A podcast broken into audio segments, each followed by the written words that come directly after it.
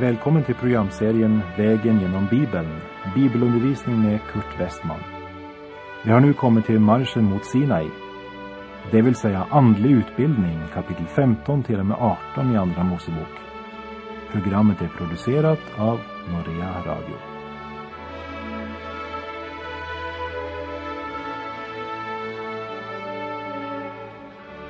Vi har nu kommit till Andra Moseboks sjuttonde kapitel.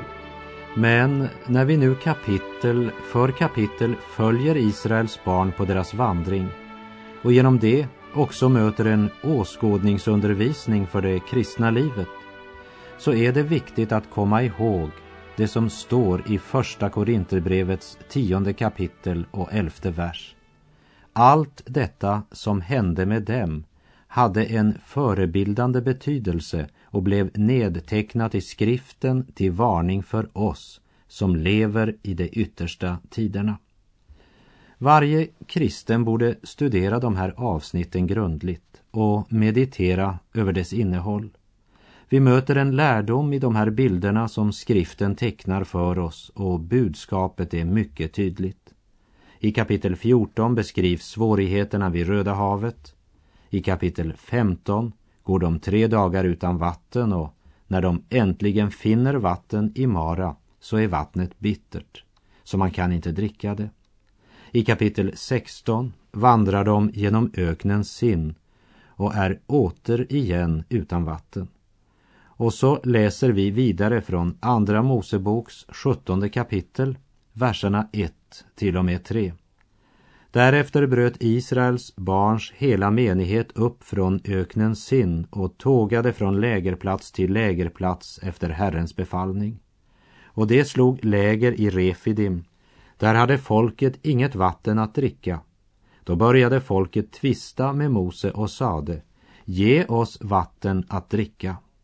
Mose svarade dem, varför tvistar ni med mig? Varför frestar ni Herren?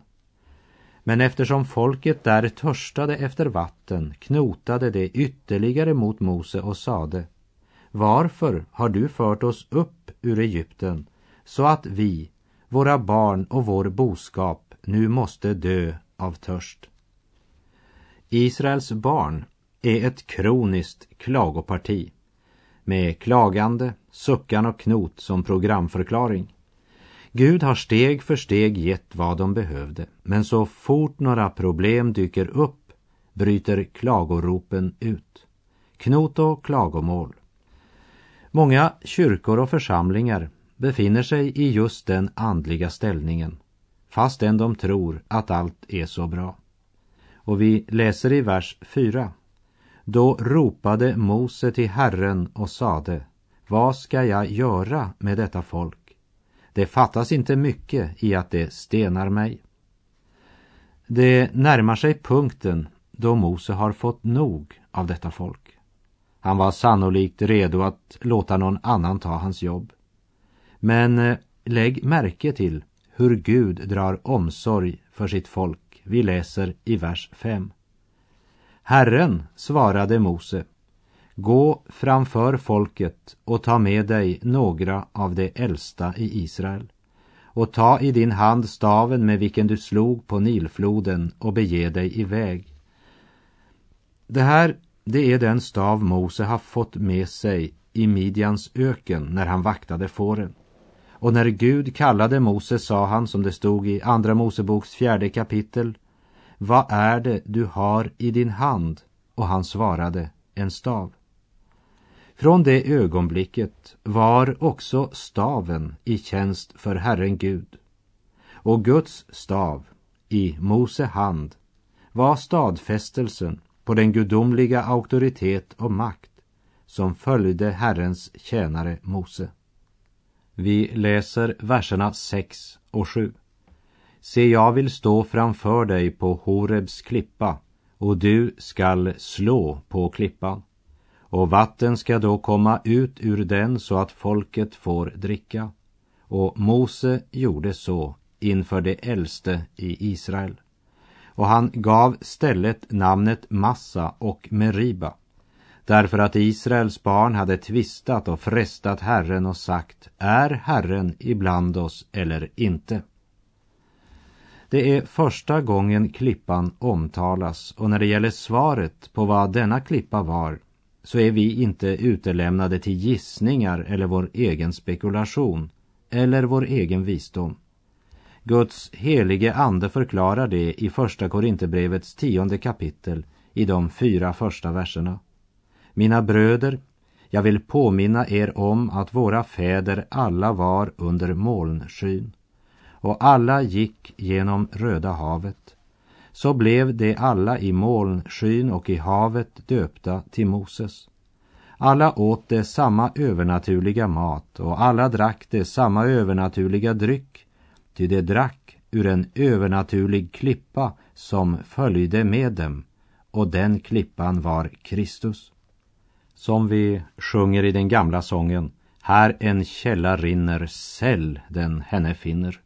Hon är djup men klar, gömd men uppenbar. Och även om detta med klippan är en underbar illustration av Kristus som den bergfasta grunden på vilken vi vilar tryggt och på vilken församlingen är byggd så är ju en klippa den sista plats vi vänder oss till för att få vatten. Men de drack ur en övernaturlig klippa som följde dem. Ingen människa kan pressa fram vatten ur en stenklippa. Du kan falla ned på dina knän inför klippan Jesus Kristus till frälsning. Men ingen mänsklig insats kan ge oss vatten från denna klippa. Endast när klippan blev slagen så strömmade livgivande vatten ifrån den. Jesus blev korsfäst och ingenting annat än att tro att han dog istället för dig och försonade dina synder på korset. Ingenting annat kan frälsa dig. Klippan som blir slagen förebildar Kristi försoningsdöd. I fjärde Mosebok berättas om hur Israels barn en annan gång klagade över att de inte hade vatten. Och då ger Gud Mose en annorlunda order. Och där står det, och Herren talade till Mose och sade, ta staven, församla menigheten du med din broder Aron och tala till klippan inför deras ögon, så skall den ge ifrån sig vatten. Så skaffar du fram vatten åt dem ur klippan och ger menigheten och dess boskap att dricka. Som det står i fjärde Mosebok kapitel 20, verserna 7 och 8. Mose skulle bara tala till klippan därför att klippan hade redan blivit slagen. Kristus blev korsfäst för mer än 1900 år sedan och när han på korset utropade det är fullbordat så var det verkligen fullbordat, färdigt. Kristus behöver inte korsfästas igen.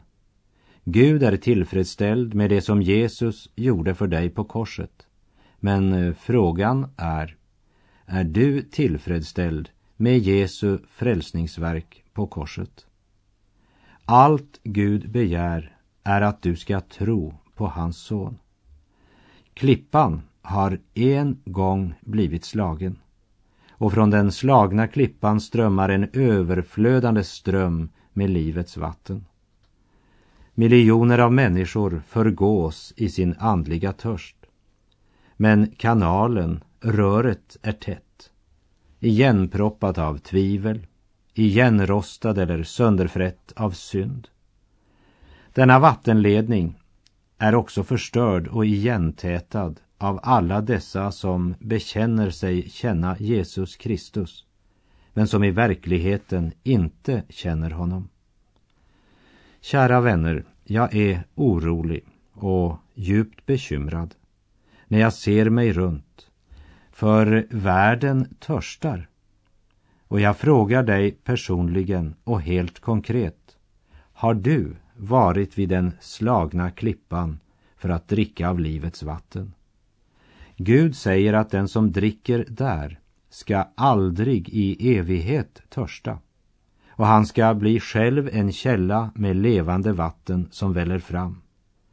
Men det gäller endast den som har druckit av den övernaturliga källan. Och den källan, det är Jesus Kristus, Messias, Guds son.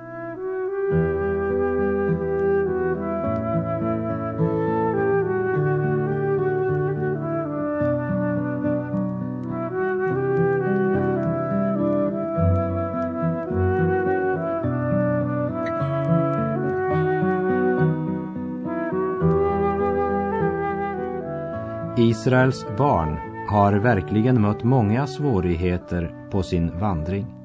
Och vid Refidim blev de alltså än en gång utan vatten. Men efter att ha klagat ut sin nöd så ger Gud dem vatten att dricka från den slagna klippan. Och när de äntligen fått dricka så börjar vers 8 med orden Därefter kom Amalek och gav sig i strid med Israel i Refidim. Tror du att det var det här de hade väntat sig när de utvandrade från Egypten? En olycka kommer sällan ensam.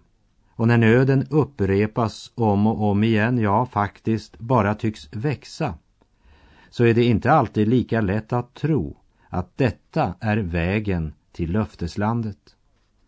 Amalek, han var en av Esaus efterkommande och både Esau och Amalek är en bild av vårt kött, det vill säga vår syndiga natur, självlivet. Och här i Andra Mosebok 17 och vers 8 möter vi första gången Israels barn i kamp med yttre fiender. Helt till detta ögonblick har Herren kämpat för dem. Som det blev sagt vid Röda havet. Herren ska strida för er och ni ska vara stilla därvid. Men efter att de har druckit av klippan som blivit slagen så läser vi i vers 9. Då sade Mose till Josua Välj ut manskap åt oss och dra så i strid mot Amalek. Imorgon ska jag ställa mig överst på höjden med Guds stav i min hand. Farao står som en bild på världen. Amalek som en bild på vårt kött, självlivet. Farao och Amalek hade var för sig olika makt och inflytande. Vi kan säga att farao, han använder all sin makt för att förhindra att Guds barn blir befriade från Egypten. På samma sätt som Satan använder denna onda världen som ett redskap mot Guds barn.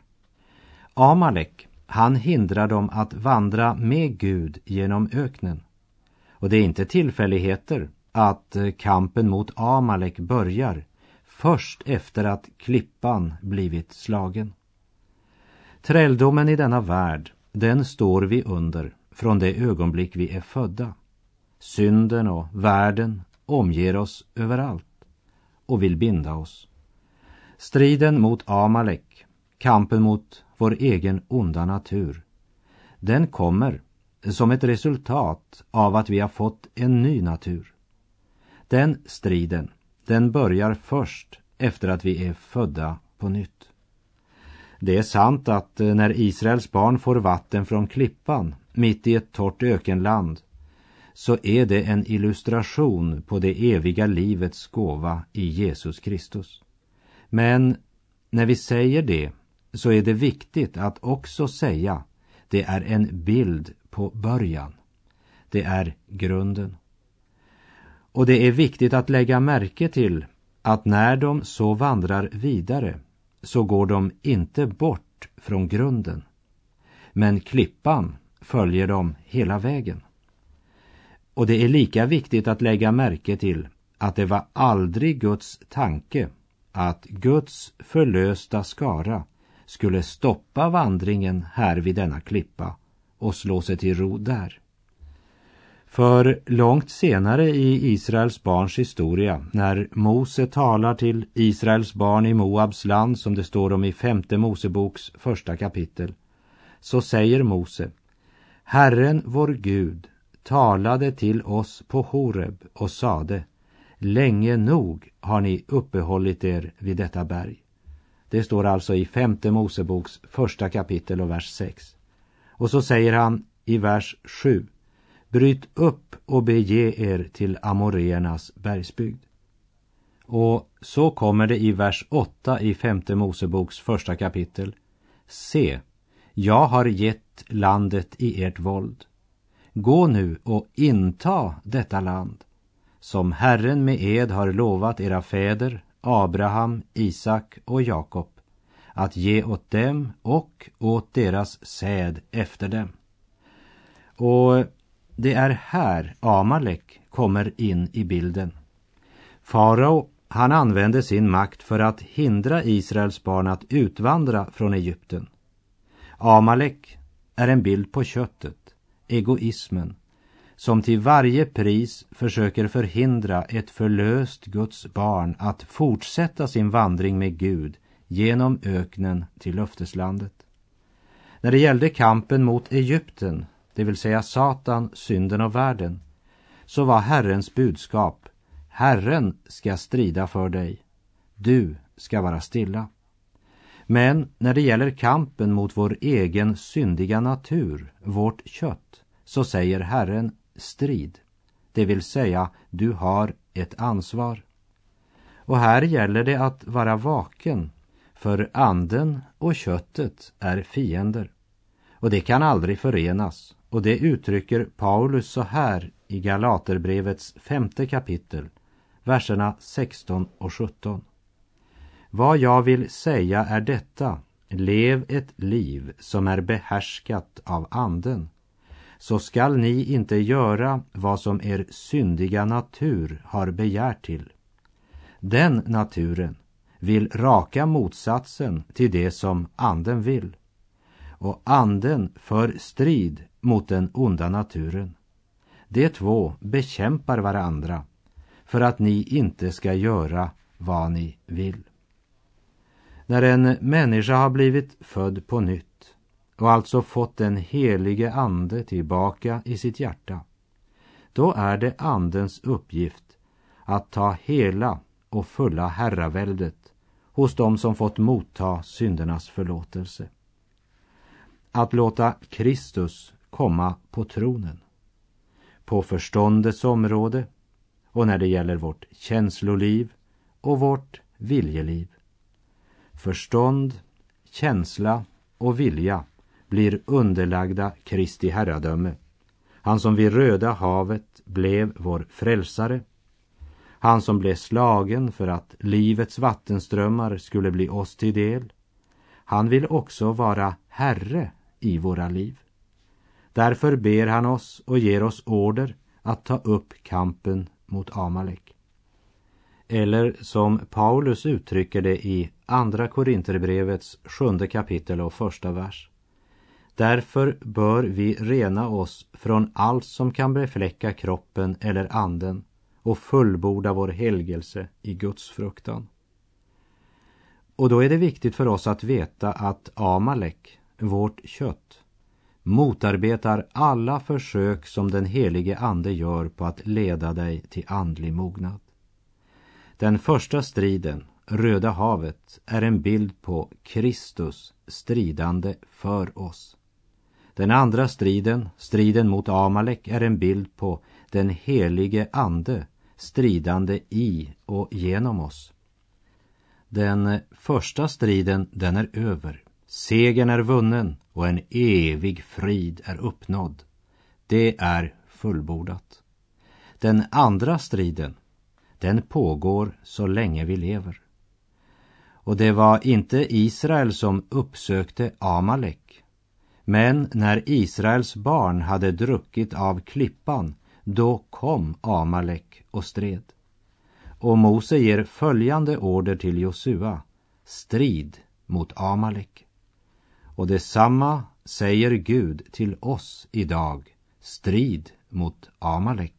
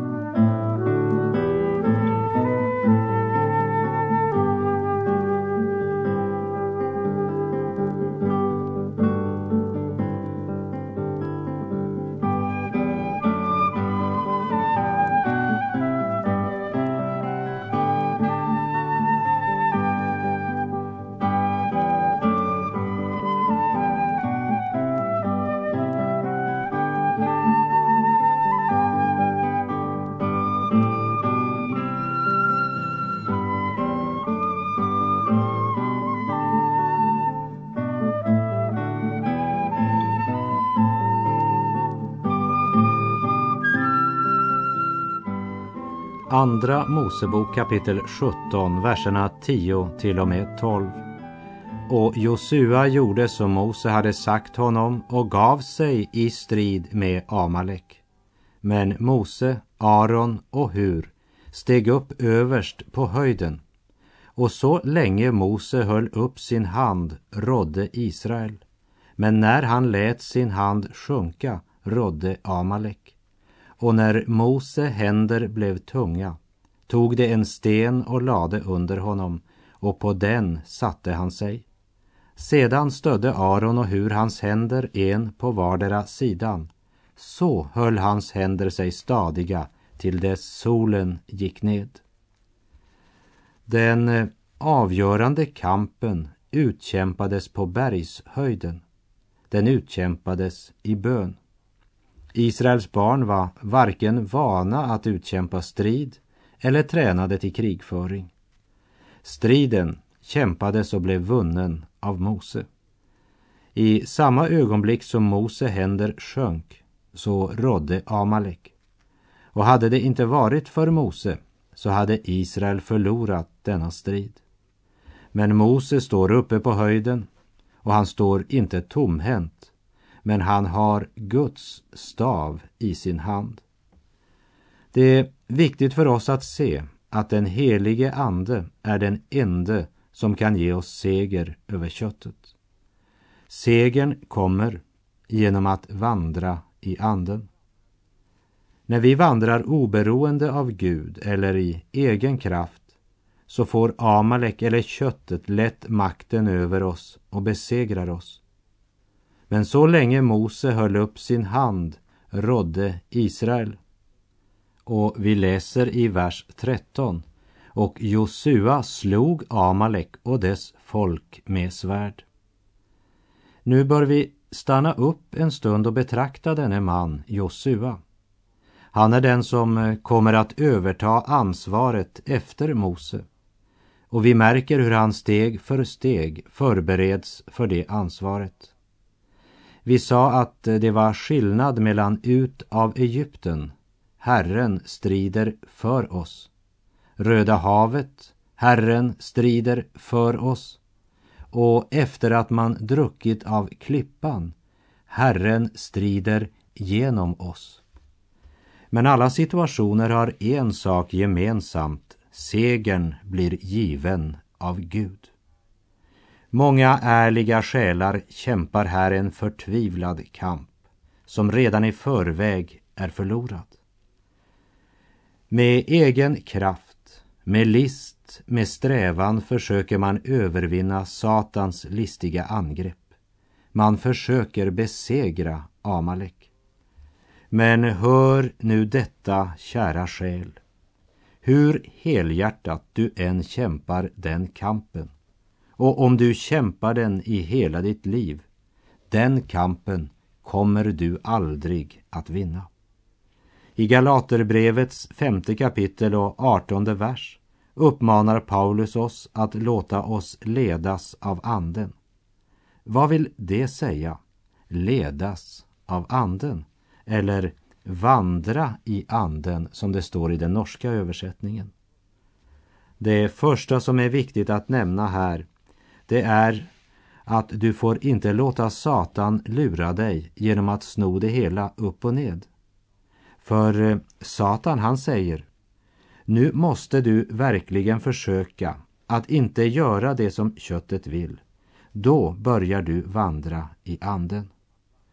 Precis som att vandra i anden eller låta sig ledas av anden skulle vara belöningen för att inte ha gjort det som köttet hade lust till.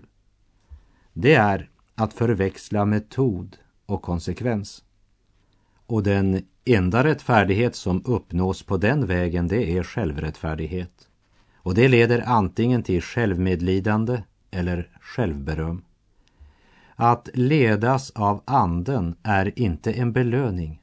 Det är själva metoden. Och det som du upplever så hopplöst, det är i verkligheten ditt enda hopp. Så länge Mose höll sin hand uppe, det vill säga tog emot den av Gud givna segern, så segrade Israel. Och här måste vi tillbaka till Amalek igen. För Amalek han önskar att ha något, vara något och göra något skild ifrån Gud. Amalek önskar något oberoende av Gud. Guds ord visar oss klart att också den som mottagit frälsning och blivit född på nytt har ändå i sig det som representerar Amalek, nämligen köttet. Och när Amalek angriper, det vill säga när den troende märker att den onda naturen rör sig i honom, då är det viktigt att veta vad Guds ord lär om just det. För om du börjar tvivla på att du är en troende, så blir du inte bara olycklig, men du mister alla de fördelar du har över fienden.